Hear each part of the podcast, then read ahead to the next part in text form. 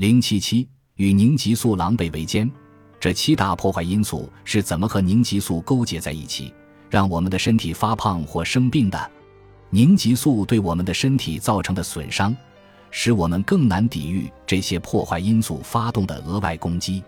当脂多糖和凝集素突破了肠道屏障时，你的身体就会进入防御状态。